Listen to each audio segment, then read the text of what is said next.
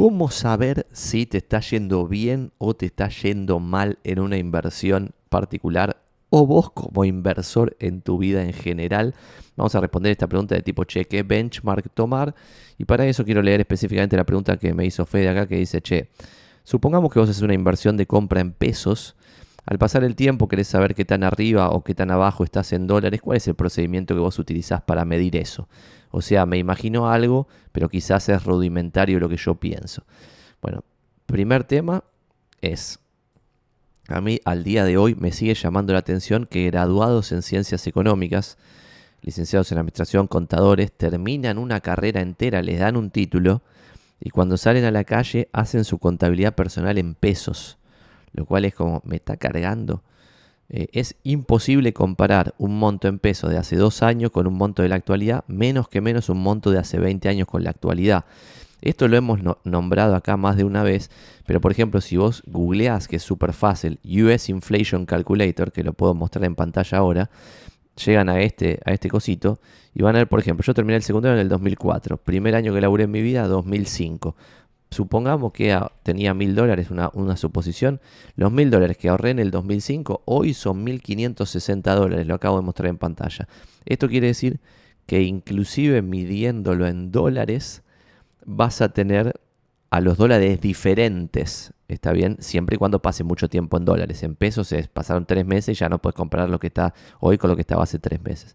Entonces, primer sorpresa o dato color casi obvio, que supongo que lo que Fede decía de, che, quizá lo mío es muy rudimentario, no necesariamente, primero y principal es o dolarizar los montos de cada uno de los flujos o llevarlos a oro o llevarlos a algo que más o menos mantenga el valor.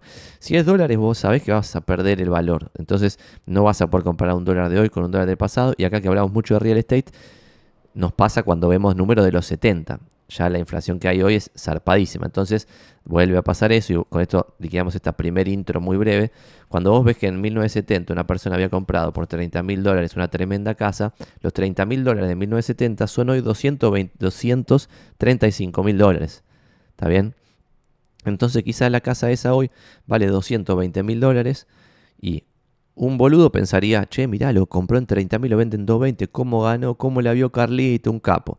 Bueno, ese, pensamiento está ridiculísimamente erróneo, porque si vos no lo vendés en 2.35 hoy, quiere decir que estuviste perdiendo plata.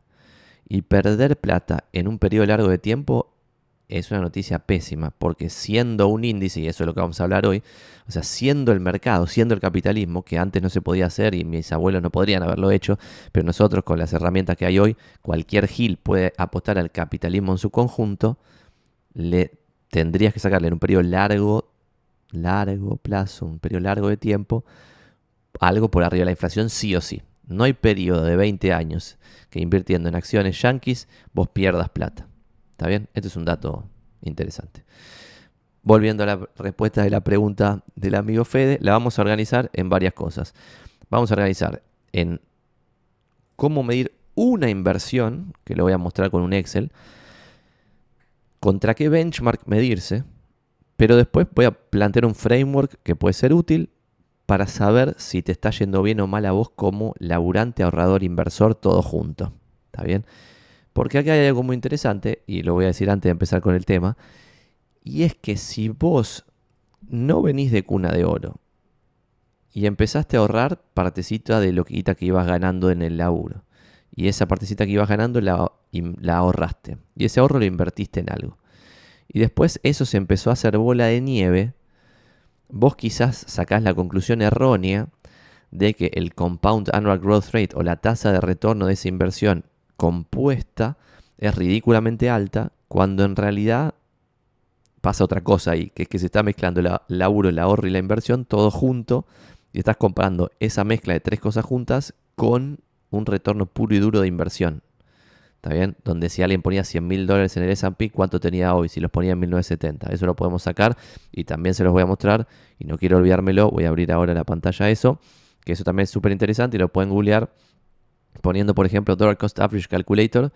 Hay una web que se llama Buy Side que te permite hacer cuentas súper complejas poniendo tres números en, en una página, ¿no? Que ahora lo vamos a ver. Entonces vamos a ir parte por parte. Primero, ¿Cuánto uno puede esperar ganar de una inversión? La respuesta es complejísima, pero lo vamos a responder de forma simple. Y es, en una inversión en un periodo largo de tiempo, es decir, en 20 años o más o en 15 años o más, vos debieras esperar estar aproximadamente en el 10% bruto antes de impuestos e inflación en dólares, obviamente. Si invertís en una cartera diversificada de acciones de países civilizados, podrías esperar un 3% si invertís en una cartera diversificada de bonos, pero, por ejemplo, en treasuries largas de Estados Unidos. Y podrías esperar, si eso es un delirante del cerebro, si te consideras el mejor inversor de la historia de la humanidad, en periodos largos de tiempo sacarle 28% anual compuesto a tu plata. Esto si ustedes hacen la cuenta, se dan cuenta del nivel de ridiculez que involucra ganar 28% anual compuesto. Eso no quiere decir que una startup, una empresa chiquita, no pueda crecer a, a índices delirantes. Nosotros crecemos muy por arriba del 28% anual. Pero sabemos que eso no es sostenible en el tiempo. ¿Está bien? Cuando vos sos chiquito, puedes multiplicar el capital más fácil. Cuando el capital se va agrandando, debieras ir cada vez acercándote más al 10. Warren Buffett, el mejor inversor de la historia de la humanidad, cuando era pendejito le sacaba 50%, 100% a su vida por año. Cuando tenía 20 y pico de años le sacaba 50%. Y después cuando ya se hizo cargo de Berkshire Hathaway, que es la empresa actual, que pasó en los 60, de ese momento hasta la fecha está en 20% en el compuesto y es el mejor retorno que una empresa que cotiza en bolsa le ha rendido a sus inversores. 20% en el compuesto. Ahora está en como 19.5. Obviamente puede cambiar levemente, pero pasaron tantos, tantos años que ya no va a cambiar demasiado el total, ¿no? O sea, si entras hoy puede ganar cualquier número. El futuro es impredecible. Dicho eso, por eso tengo acá la bola de cristal acá atrás para decir siempre que el futuro es impredecible. Entonces, sobre una sola inversión, vos debieras medirte en el largo plazo, no en un año, porque en un año puede pasar cualquier cosa y lo tengo acá anotado para mostrarles qué significa que puede pasar cualquier cosa. Dentro de un millón de temas que quiero que veamos, que no sé si nos van a dar los tiempos, pero vamos a ver si podemos acá. Acá está. Y de paso voy a mover acá la carita. Ah, no, ya quedó bien. El 10% bruto de retorno promedio es un número que va pasando por acá, pero en la vida real, año por año, va pasando esto. ¿Está bien? Entonces, los tres números que acabo de mencionar solo te servirán para evaluarte en el largo, largo plazo. Pero entonces ahí la repregunta de Fede es, che, pero yo soy un pendejo y quiero ver cómo de los 18 a los 20 años me fue con tal inversión. Bueno, entonces para mí, y acá esto es debatible, pero es mi idea, debieras medirte contra el retorno del S&P 500 que es una cartera diversificada de 500 empresas. Es un proxy de las 500 empresas más grandes de Estados Unidos. Y si ves acá, por ejemplo, vas a ver 2000, creo que esto es 21, esto es 22, y a esto lo hice la captura antes que termine, ah no, antes que termine el 23, pues ya estamos en el 24, tremendo. Este es el 22, este es el 21, este es el 20. En el 2020, por ejemplo, en un momento vos ibas 34% abajo en esa cartera por, obviamente, el COVID, pero terminó el año calendario en 16% arriba. 2021, 27% arriba, 2022, 19% abajo y en algún momento del año 25% abajo. Y el 2023, al día que hice la captura de este, iba 12% arriba, creo que terminó un poquito más arriba, no sé, fíjense. Este para mí es el benchmark de una inversión particular si tiene un riesgo parecido a una cartera diversificada de acciones. Si vos estás haciendo un negocio en Argentina, como estoy haciendo yo, por ejemplo, este, no, este benchmark es mi benchmark, pero de, ridículamente base. ¿Por qué? Porque yo no puedo estar ganándole esto a un negocio riesgosísimo que tiene mucho más riesgo que esto. ¿Está bien? Entonces, esta es como mi recontra hiper base. Pero ahí se entra con este juego de, che, Santi, pero acabas de decir que pretender más de 28% era compuesto y también dijiste que ahora tu empresa está creciendo por arriba del 28%, es delirante, pero me está diciendo que 28 es lo que puedes aspirar a largo plazo. Sí. Let it sink, piénsenlo en sus casas, pero es así. ¿Por qué? Porque cuando a un Excel vos le metes, che, empiezo con 100 mil dólares y le gano 28%, 128, pero después 28 sobre 128, se empieza a hacer bola de nieve y no nos da el cerebro para entender fenómenos compuestos, donde el interés se calcula sobre el interés anterior. ¿Está bien? Entonces no nos da el cerebro. Entonces vos empezás muy arriba, pero debieras ir con el tiempo, ir yéndote cada vez más para abajo. Por todo lo que dije, también van a deducir que no tendría sentido tener la alocación de tu capital 100% alocada en Argentina, donde el riesgo es muy alto y como el riesgo es muy alto, deberás pretender un retorno muy alto. Pero si el riesgo es muy alto y pretendes un retorno muy alto, en el largo plazo no vas a superar esto o sea, no vas a estar por arriba del 28 y quizá no vas a estar por arriba del 10. Y ese riesgo de una cartera diversificada de acciones en Argentina, lo que involucra es que en algún momento aparece el 80-90%. Si vos perdés el 80% de tu capital, para volver al punto de origen tenés que quintuplicar. Y hagan la cuenta de cuándo quintuplicas ganando el 10% anual. ¿Está bien? O si perdés el 90%, tenés que multiplicar por 10. Hagan la cuenta cuándo multiplicas por 10 ganando el 10% anual. ¿Está bien? Entonces guarda con los activos ridículamente riesgosos concentrados. Pueden ser parte de otra cosa que vos hagas, pero no puedes tener todo concentrado en, una sola cosa. Entonces, e, es el primer concepto. Segundo concepto relacionado, para poder responder la pregunta de Fede, y ponemos acá mi carita de vuelta en este pedazo negrito, eh, rojito para para acá, es la siguiente. Che, todo bien, siempre hablas de Warren Buffett, Santi, bla, bla, bla, la manicoche, pero hay otros inversores, capo, que, y esto voy a meter acá un tweet que hice ayer, me parece, porque hice un reconto de quiénes sean los inversores capo, y después le voy a mostrar específicamente lo que estamos hablando acá. Pero voy al tweet que hice ayer, que lo estoy mostrando en pantalla, que es como si fuese un decálogo de cosas que yo considero que son básicas para el mundo de las inversiones y que si no haces esto, probablemente la caes. Y no son consejos de inversión porque son obviedades que ya están con muchísima evidencia de miles de papers. Y son los siguientes, y son los siguientes 10 mandamientos. Uno, y ahora volvemos al tema, pero acá en uno de esos, en este, menciona quiénes son los mejores inversores de la historia. Y quiero llegar a eso. Y después volvemos a mostrarles el retorno de los mejores inversores de la historia. Si vos estás por arriba de los mejores inversores de la historia, tenés que tener en el cerebro de que eso es, eh, corto plazo te está pasando ahora, pero después que sabe lo que va a pasar. Y si vieron recién el gráfico que mostré, el SP 500, que debiera ser tu benchmark para una inversión diversificada, ese benchmark en algunos años rindió 30 y pico por ciento anual. Entonces, che, Santi, 28% anual Warren Buffett, el mejor inversor de la historia de la humanidad, y 30 y pico en un solo año el SP 500. Sí, eso tiene mucho sentido, porque está ahí separando siempre el largo plazo del corto plazo. En el corto plazo también voy a mostrar ejemplos de timba pura y dura donde se ha ganado fortuna, fortuna descontrolada. Porque, por ejemplo, si las tasas de interés en el mundo bajan y en algún momento pasan por debajo de cero, como pasó hace poco, y todo ese proceso de baja va acompañado de que la guita cada vez es más gratis, hasta que en un punto es literalmente gratis, bueno, eso lo que genera es que todos los activos especulativos suban de precio. Y dentro de los activos especulativos tenés activos que son ridículamente timba, que también han subido de precio de forma descontrolada. Volviendo a este decálogo de las inversiones y bla, bla, bla. Uno, diversificar en acciones, propiedades y bonos, así como dentro de acciones, dentro de propiedades y dentro de bonos. Dos, diversificar, geográficamente. Esto es súper importante. Veo gente inteligente que no está diversificada geográficamente, puede terminar muy mal. En varios países a lo largo de la historia, los inversores han perdido la totalidad de su ahorro. Por ejemplo, en Alemania, en China, en Cuba, etcétera. Por ejemplo, en, China y en Cuba había capitalismo y después no había más capitalismo. Entonces el día que no hubo más capitalismo te robaron el 100% del capital. Y por otro lado pongo acá, en muchísimos países se han sufrido pérdidas casi irrecuperables, de más del 90%. Por ejemplo, en Argentina, en Venezuela, en Zimbabue, en general asociados a procesos hiperinflacionarios que también lo que justifica porque en Alemania se perdió la totalidad del ahorro en cierto momento, porque si vos tenías una cartera diversificada de bonos alemanes, te agarraba la hiperinflación alemana y quedabas en literalmente tendiendo a cero. Ya te da un 0,0000 algo, pero era cero. Eso no había recuperación desde ese punto.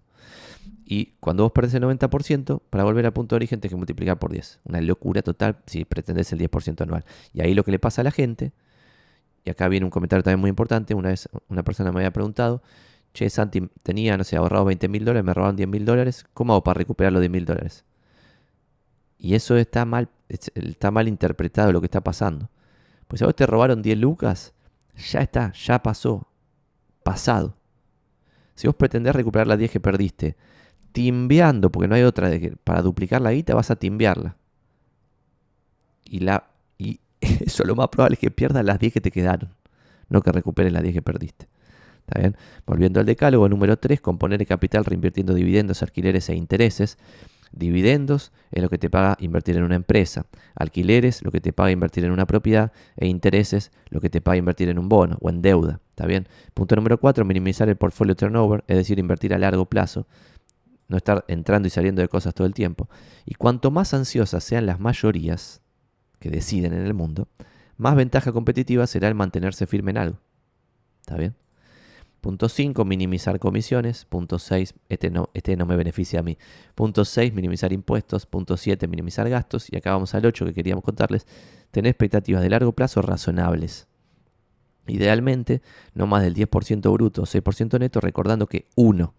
Berkshire Hathaway, la mejor empresa de la historia de la humanidad, le rindió 19,8% anual compuesto a sus accionistas entre 1965 y 2022. Esto es largo plazo, gente. Después, en periodos largos de tiempo, que acá para más largo de tiempo creo que estoy considerando más de, 25, más de 35 años, más de 30 años, una cosa así.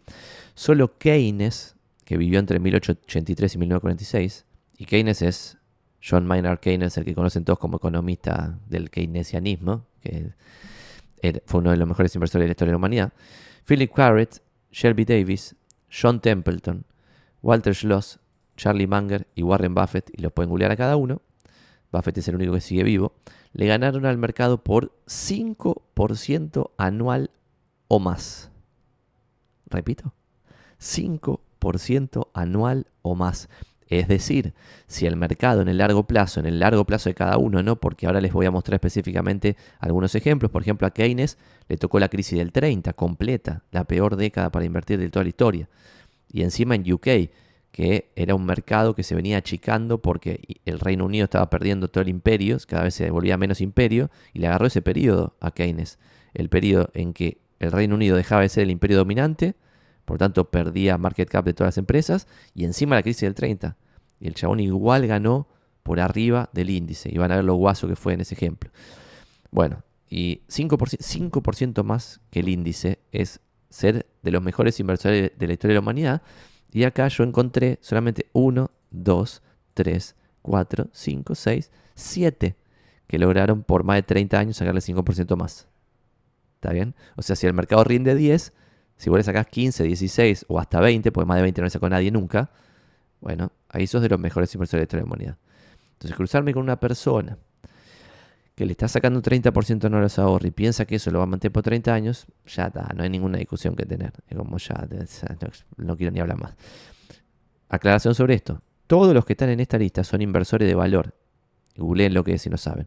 Inclusive Keynes, que no llegó a leer a Ben Graham, que es como el padre de la escuela de inversión en valor, pero si leen cómo invertía Keynes, van a ver que él timbeaba al principio, como timbean hoy analistas técnicos y faloperos, que siguen teniendo como si fuese. o sea, es de loco, pero bueno, es como si fuese astrología, sigue estando de moda la astrología, está todo. Solo Buffett superó el 20% la compuesto en un periodo superior a los 35 años. Una sola persona.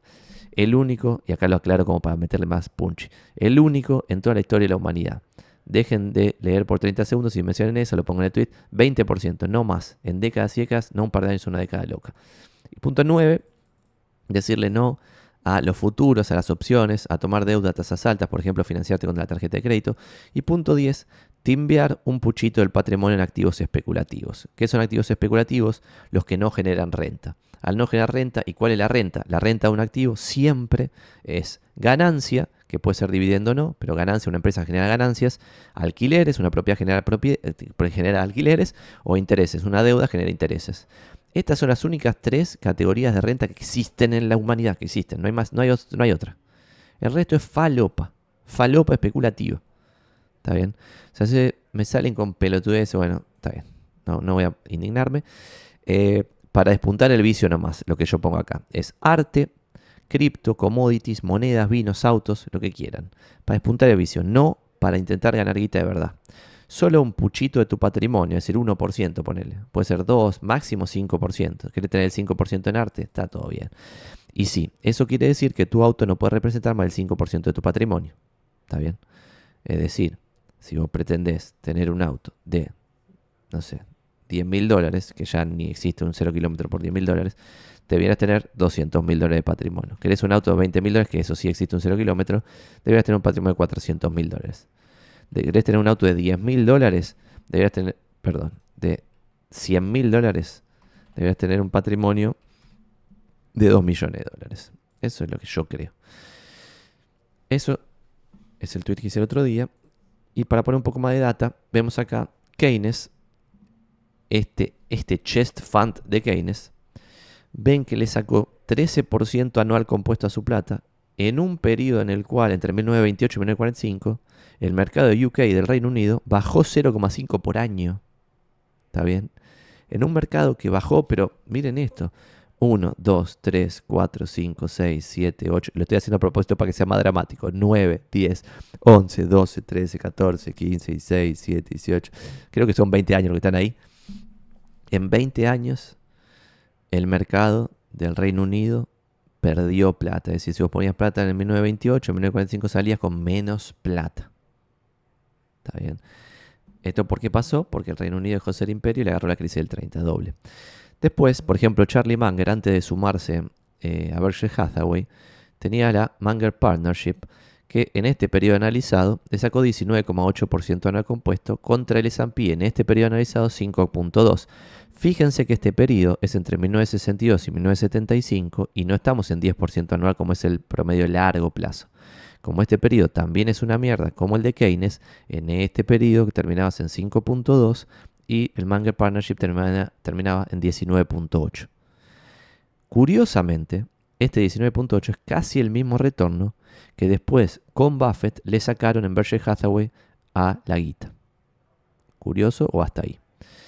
Y acá está una captura de la performance de Berkshire Hathaway y como ven abajo 19.8. Fíjense, 19.8 Munger solito, 19.8 eh, Munger con Buffett en Berkshire Hathaway. Realmente de locos. Otro dato medio de locos es que en este otro periodo, diferente periodo 1957-2012, la empresa que mayor retorno le dio a sus inversores fue 19,47% Philip Morris. Una empresa en la cual yo no invertiría, pero si alguien quiere invertir, si alguien hubiera invertido en 1957, le hubiera sacado en esto periodo, que es un montón de tiempo, 19,47%. Para interpretar la locura del interés compuesto, es que si uno hace 2012, 2012, que es el periodo ese, menos 1957, llega a que pasaron 55 años. En 55 años, puede ser la vida de una persona, un dólar invertido en Philip Morris al 19,47% de la compuesto se convertía en 19.737 dólares. Un dólar en 19.000 dólares. ¿Está bien? Mil dólares se hubieran convertido en 19 millones de dólares, casi 20, 19 millones 737 mil. Eh, ¿Está bien? Mil dólares en 20 millones de dólares.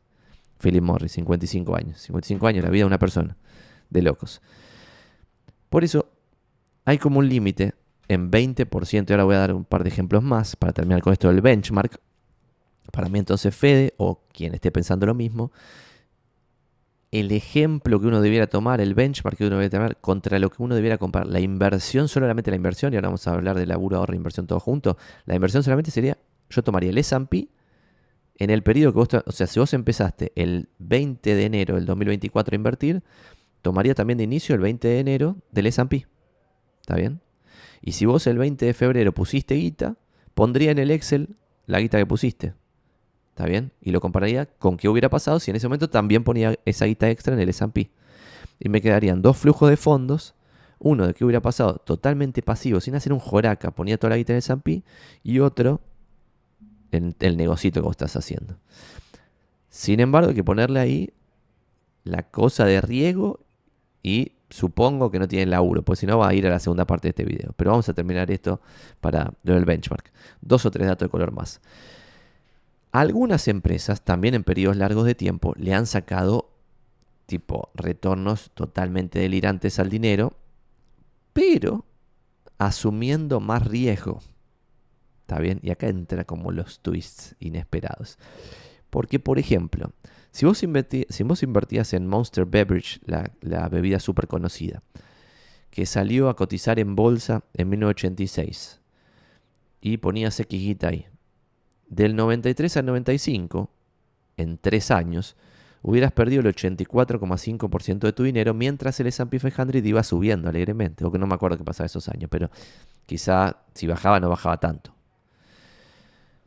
Y eso, por haberte fumado eso, por haberte bancado tres años de pérdida, el mercado, o Monster Beverage en realidad, te terminó pagando con un compound annual growth rate del 26% anual compuesto por 37 años. Berkshire Hathaway, a diferencia de eso, la máxima pérdida que vos tenías, hablando anual, no intrayer, porque no tengo el dato, hablando anual, se daba en el 2007-2008, dos años enteros, perdías el 51%.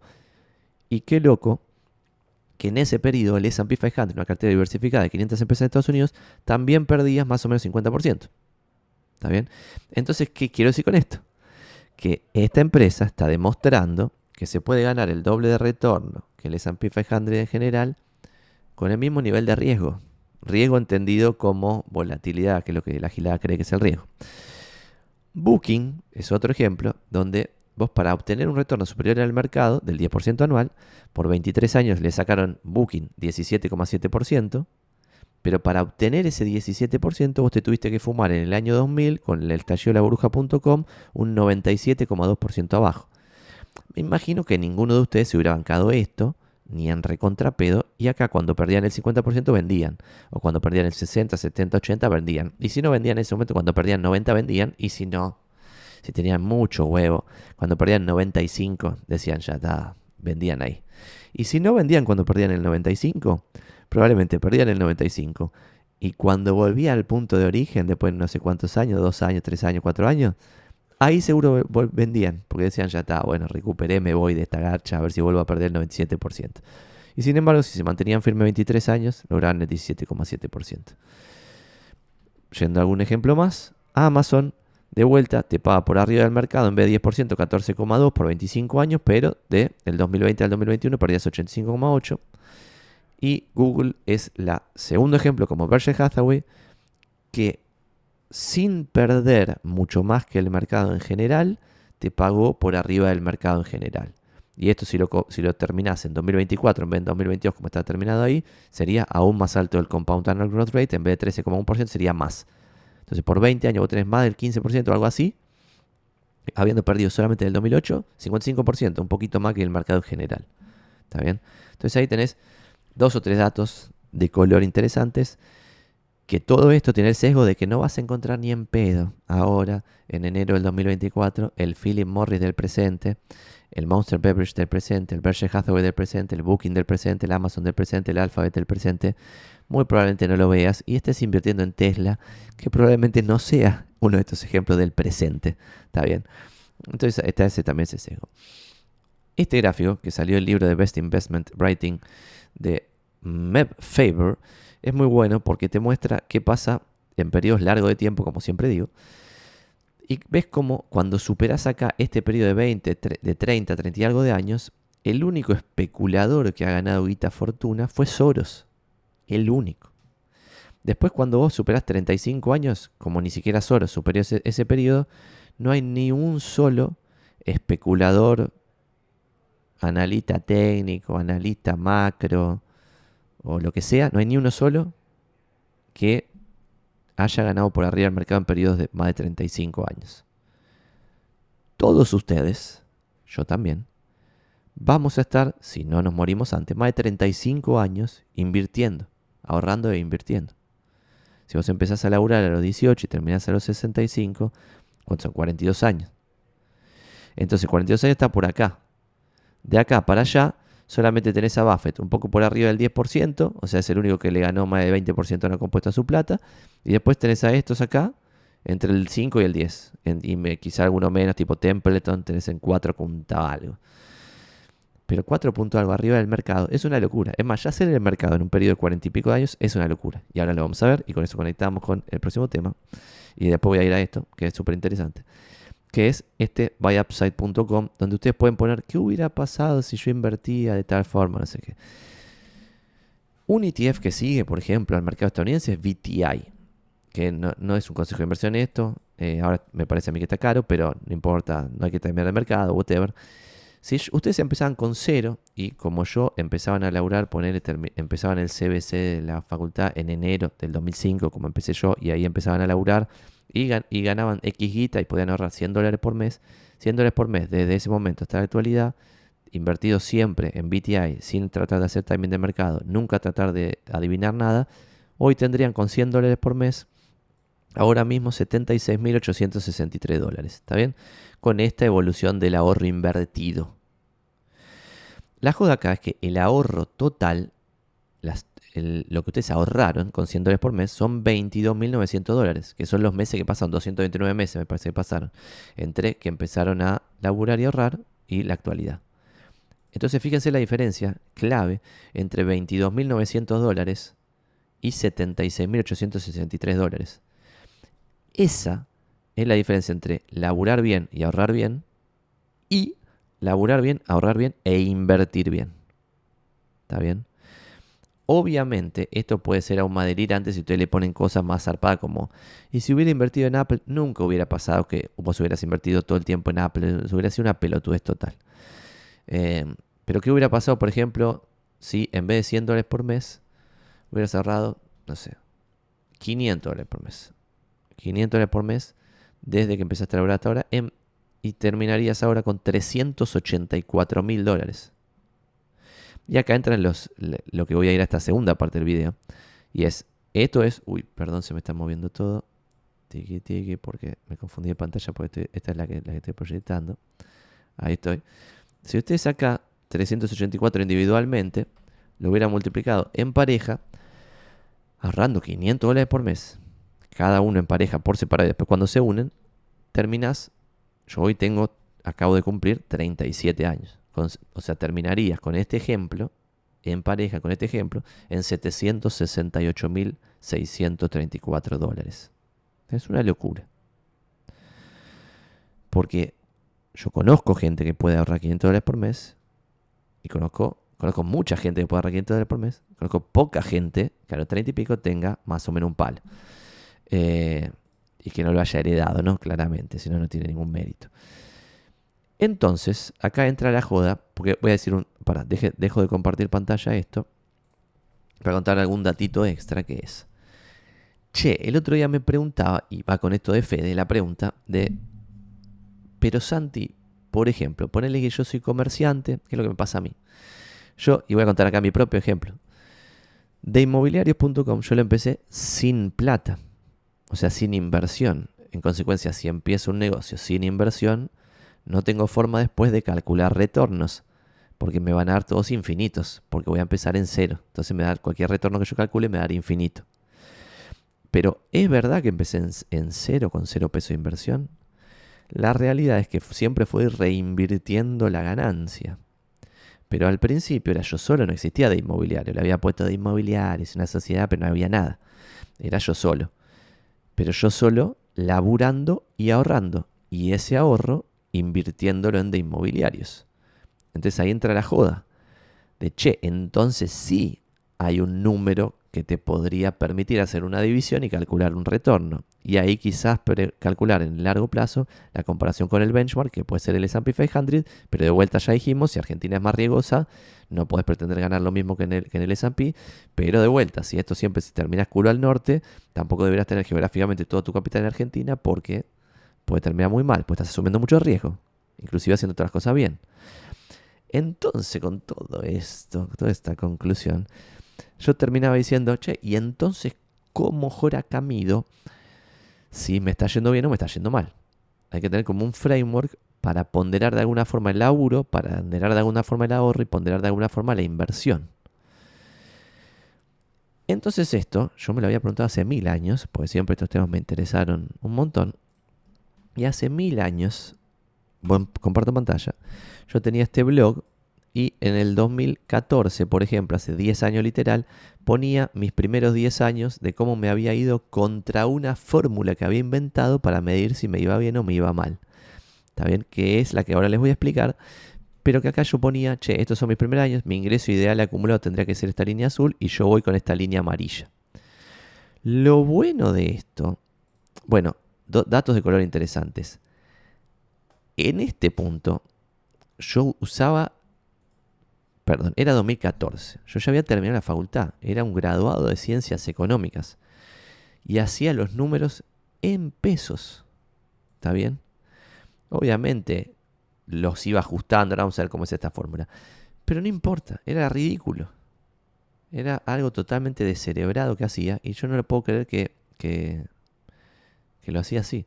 Perdón, este era el ingreso ideal versus el ingreso real y en este otro había hecho lo de patrimonio que ahora les voy a contar cuál era el, ahorro acumulado real que tenía que ir teniendo y cuál el que se fue yendo en la vida real. La fórmula que la había posteado acá en el 2013 en el blog era la siguiente. Era laburar empezando a los 18 años en la base de la pirámide de empleo de comercio, de ahí subir 5% anual, que eso involucra, tenés que ser graduado universitario, al principio obviamente irás estudiando una carrera, después graduarte, seguir capacitándote, bla, bla, bla, para poder ganar cada vez más, pues eso es imposible. Y tener la posibilidad de hacerlo. O sea, muy difícil. La primera parte ya es muy difícil, ganar 5% más cada año. La segunda parte de ahorro, aún más difícil, que lo que propone este ejemplo es ahorrar el 25% del ingreso todos los meses. Y la tercera parte del ejemplo es la casi imposible, que es invertir al 10% neto. ¿Está bien? Neto.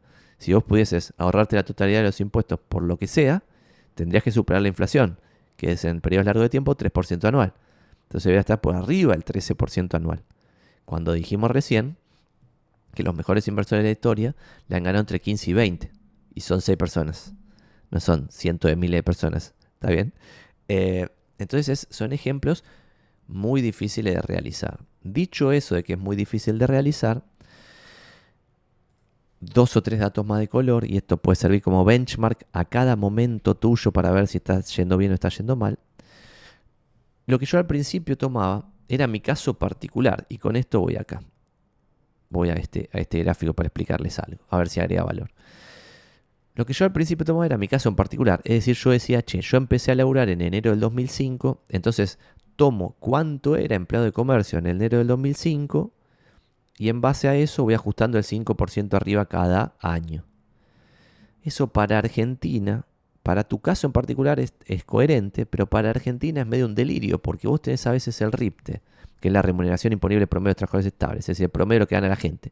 A veces tenés ese RIPTE en 2.000 dólares de hoy, literal, lo tuviste en los 70 y lo tuviste en los 90, a 2.000 dólares de hoy. Tenés momentos en que lo tenés a 1.000 dólares de hoy y tenés momentos en que lo tenés a 500 dólares, como está ahora.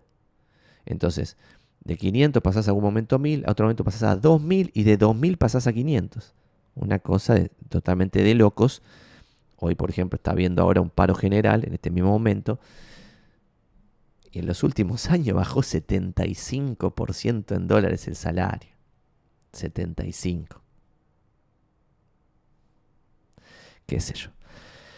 Volviendo a este tema, acá lo que se puede ver es que la mediana, que es esta línea que está acá, ahora voy a explicarlo, y el promedio, que es esta línea que está acá, quizá no dice nada de cada uno de los caminos que en la vida real se dan de una persona.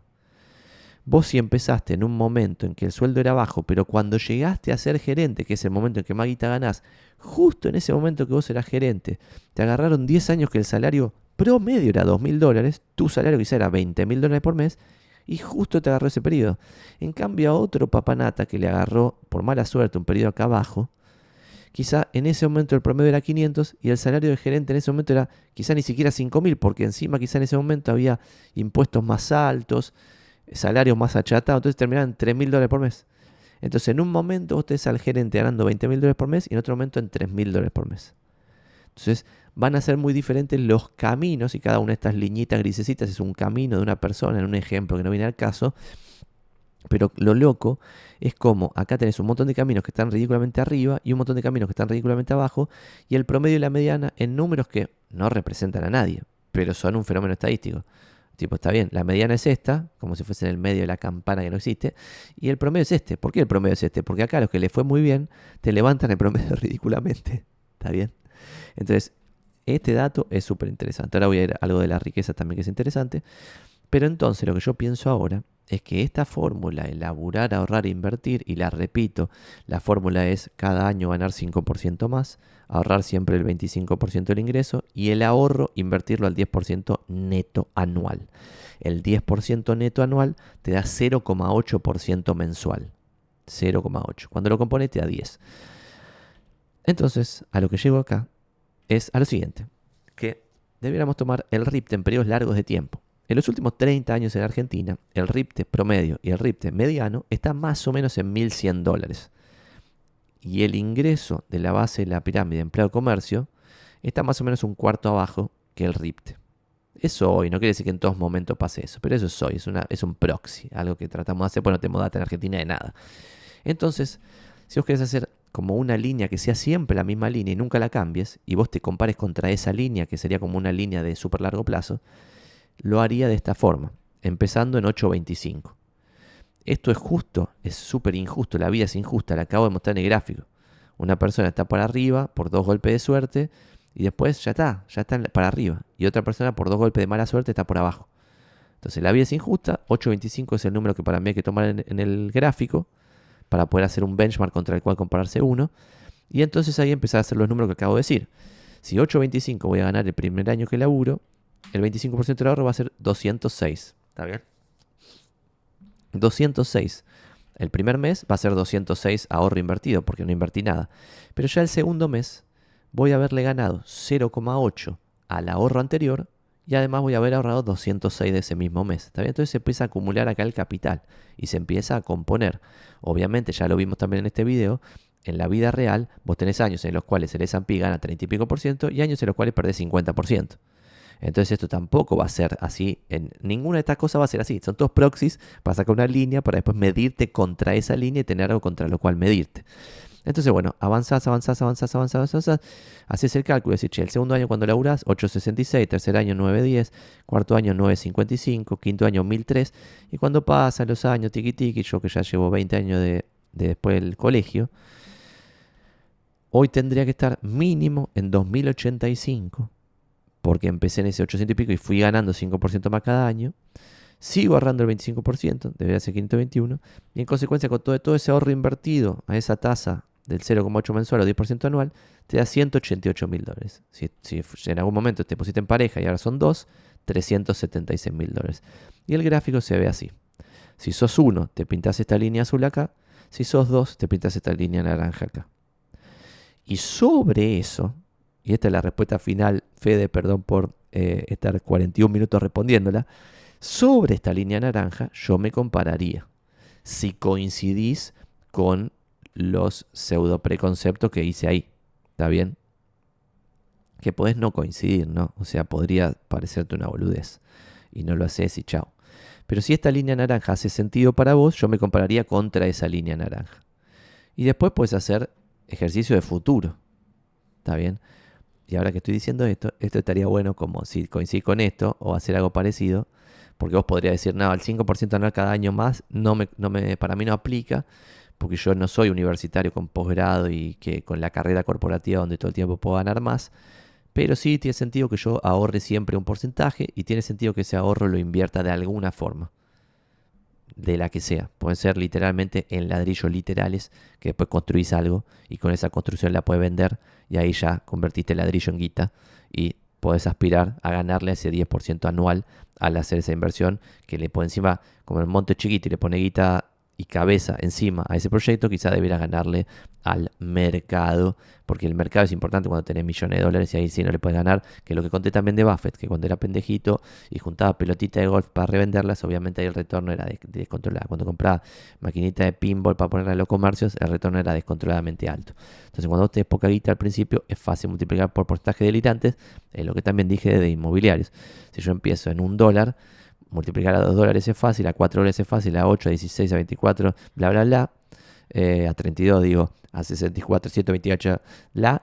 Pero en algún punto, cuando ya estás en miles, que ya pasa muy rápido, y después cuando estás en millones, que pasa también relativamente rápido, ya es muy difícil que sigas multiplicando a, a tasas descontroladas y ahí tenés que entrar en razón. Y si no entras en razón, vas a terminar culo al norte, como le pasa a un montón de gente. Entonces, para mí esta es la línea. Si en alguno de los preconceptos no, coincidís, hace tu propia línea, pero toma tu propia línea como comparable. Y otro ejemplo, para terminar con esto, es esto de BTI, que para mí es súper válido. Pero la joda acá es que es difícil calcular si, e, el monto que vas ahorrando es como que va es creciente. ¿Está bien? Esto es fácil de calcular cuando no es creciente el monto. Y dejo de compartir pantalla para mostrarte algo. En vez de BTI, ponele que vos invertías en, el S&P 500, tipo directamente en el índice. Y acá también tenés una calculadora, puedes poner cero y puedes poner que ahorrabas, no sé, 750 dólares por mes desde enero del 2005 hasta la fecha. Calculás los retornos y te da que el, ahorra, el ahorro había sido 171 mil dólares y el, final value 344 mil dólares en 229 meses, ahorrando 750 dólares ¿Esto está bien? Ah, sí, 344 mil está bien. Y la evolución es esta. Y acá tenés otra línea con la cual compararte. ¿Está bien? Algo razonable que saque vos, que se te ocurra, que digas, che, y esto te lo puedes imprimir y lo pones en un gráfico acá, te lo colgás en un cuadro y es contra lo que te vas a comparar. Che, si yo laburo bien, me formo, cada vez gano más. Ahorro mucho porque cuando gano más guita no aumento mi calidad de vida, sino que voy ahorrando. Y ese ahorro lo invierto y, creo que no soy un pelotudo y voy a invertir al menos como el mercado. Eso es muy difícil.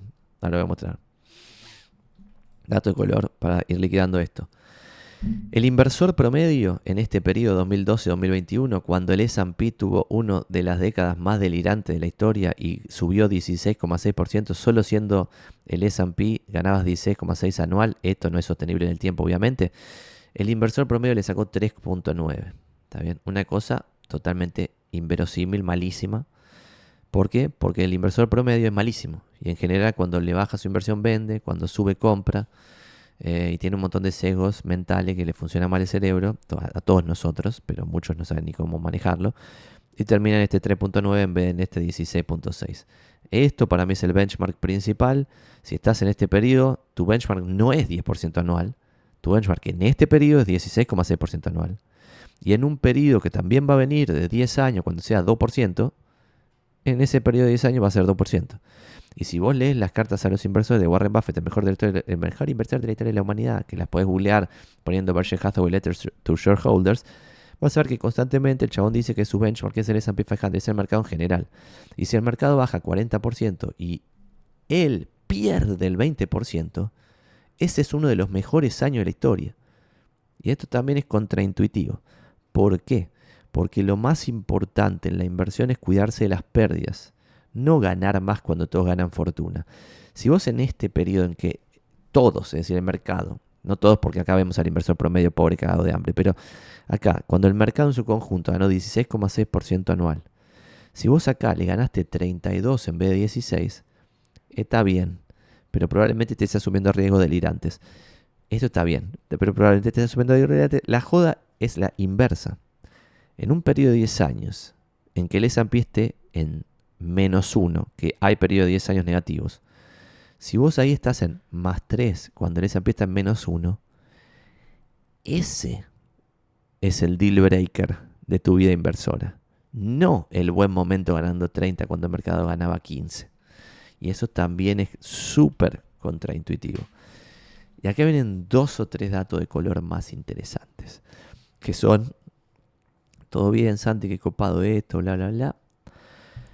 Ponele, que no lo voy a mostrar acá, pero yo hice un ejercicio de, che, ponele que vos tenés treinta y pico de años y tenés, no sé, un palo. Estás acá, un palo.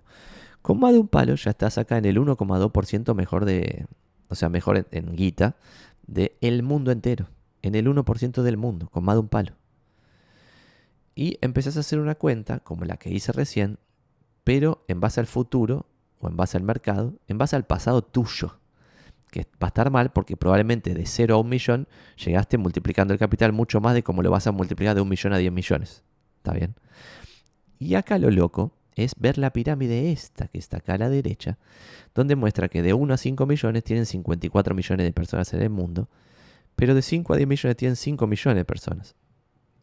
De vuelta, 50 millones, 5 millones. Y de 10 a 50 millones tienen solamente 2 millones de personas. Y más de 50 palos tienen 264 mil personas. Entonces acá hay algo loco. Que es que cuando ya estás en montos de millones de dólares, si vos seguís teniendo tu actitud timbera de buscar retornos muy altos, lo más probable es que bajes de esta pirámide en vez de subirla. Porque tan solo ganando o sea, si vos tenés un negocio que le va bien, y ese negocio que le va bien te genera un ahorro, y ese ahorro vos lo invertís, y a esa inversión le sacás lo que el mercado da en periodos largos de tiempo, 10% anual, vas a ver que con eso eh, vas a subir esto zarpadamente. Y esto ya sé que me van a sacar en los comentarios diciendo, eh, Santi, pero yo gano 300 dólares, me estás hablando de esta millonada. Y sí, ya sé. Si quieres hablar de pedorras, puedes, puedes escuchar el noticiero, otro, otros medios de comunicación. Pero acá tratamos de mostrar que esto es posible sin vender humo. Es decir, en estos más de 50 palos, que son 264.200 personas, hay varios argentinos. Y no todos son herederos de la guita. ¿Está bien? ¿Y cómo piensan que hicieron la guita? Investíguenlo. Pero se hicieron laburando, ahorrando e invirtiendo. Obviamente, este laburando es con empresas. O sea, laburando como empresario ya. Porque obviamente si vos laburas como gerente de Corpo, de Tenaris, te va a ir súper bien, vas a ahorrar bien, pero no vas, a, no vas a pasar de la pirámide izquierda a la pirámide derecha, excepto que hayas heredado campos o cosas o tu familia sea millo de antes. Pero si no, no lo vas a hacer por, por una simple cuenta matemática. Que en el pico máximo de tu ingreso vas a ganar 20 mil dólares, lo que sea, pero ese te va a durar poco, como la carrera de un futbolista, y después vas a volver a bajar. También le pasa a todos, no es una cosa porque vos sos malo, bueno, lo que sea. Y después, obviamente, hay en Argentina, no sé, 40, 50 CEOs, donde sí puede ser que ganen guita grosa, pero son ya es otro level y en general esas personas ya son millo, eh, en general. Pero esto está bueno como idea de, che, guarda, porque acá arriba hay muy, muy poca gente. Acá arriba son, son esta, esta piquito de la pirámide azulcito, son 62 millones 500 mil personas. O sea, acá hay mucha gente más un palo. Esto es muy posible. Para cualquiera que esté escuchando esto, si está dispuesto a ir a la, ir a la facultad, laburar cada vez mejor, poner una empresa. Primero laburar en algún lado, aprender algo, después poner una empresa. O bueno, el camino que cada uno quiere hacer, ¿no? Creo que eso ha respondido todo. Hablamos de laburar, reinvertir. Hablamos de el promedio y la mediana no representando mucho en la vida real de una persona, pero sin embargo puede estar bueno medirse contra una mediana del mercado en el cual uno opere para poder compararse contra eso. Y ahí puedes ver el nivel de mala suerte que estás manejando, pero el nivel de mala suerte contra una línea que puede ser tu benchmark de ahí en adelante. Y yo esta fórmula la hice hace una guasa de tiempo y la sigo utilizando hoy. Y cuando esa línea está por arriba, yo digo, che, qué choto que estamos ahora, o sea que estamos por debajo de la línea. Y cuando estoy por arriba, digo, che, qué bien, estamos por arriba de la línea. Cuando más va pasando el tiempo, esa línea se va haciendo más ambiciosa. Por lo que dije antes. Porque al principio es fácil pasar, fácil, ya lo dije también, que casi nadie lo logra.